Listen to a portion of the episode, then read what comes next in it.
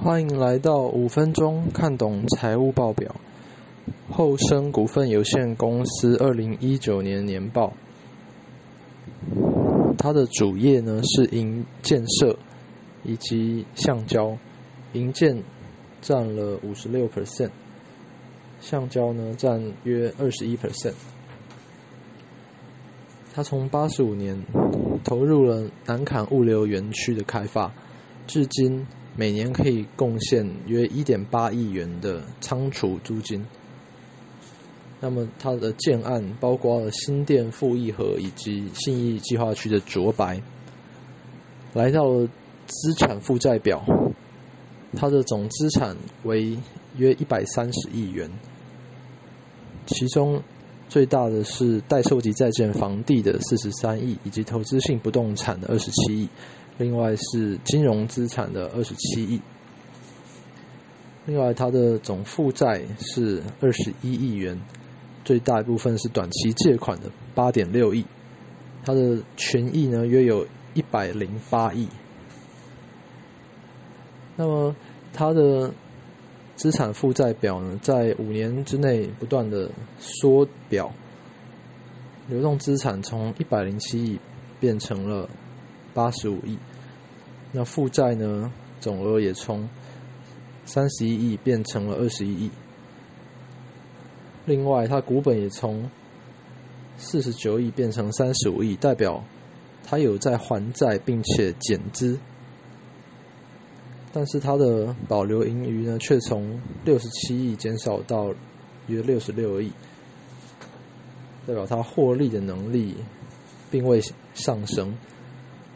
来到了综合损益表，它的营收是二十七亿元，税前净利呢是五五点五亿，包含了营业利益的四点二亿，以及业外收入，其中业外收入有其他收入一点七亿元，来源即是南坎物流园区。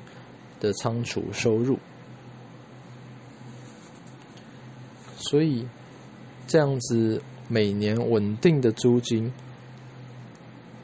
约有一点八亿元，那么除以它的权益约一百零八亿元，每年可以贡献约一点五 percent 的 ROE，那么它的营收在五年之内。是从二十三亿元到十三亿元的波动，那么税后净利则是从八亿到两亿元波动，所以它的波动度是很大的。现金流量表，它所存现金约有九点五亿元，那么。它的平均销货日数呢，甚至可以高达一千九百天，代表存货周转速度在房地产业是很慢的。好，那来到分析的部分。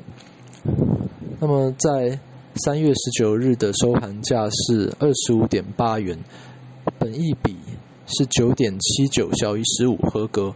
股价净值比是零点七九，小于一点五，合格。股东权益报酬率是八点二，小于十不合格。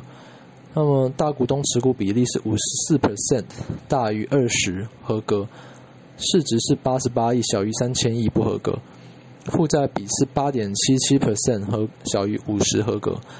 流动比是九百七十 percent，大于两百 percent 合格。那么并未二十年连续发放股息不合格。过去十年每年都获利合格，营业现金流除以税后净利是两百五十一 percent 大于一百 percent，呃合格。过去十年 EPS 衰退四十四 percent 不合格。每股现金流是二点六大于零合格。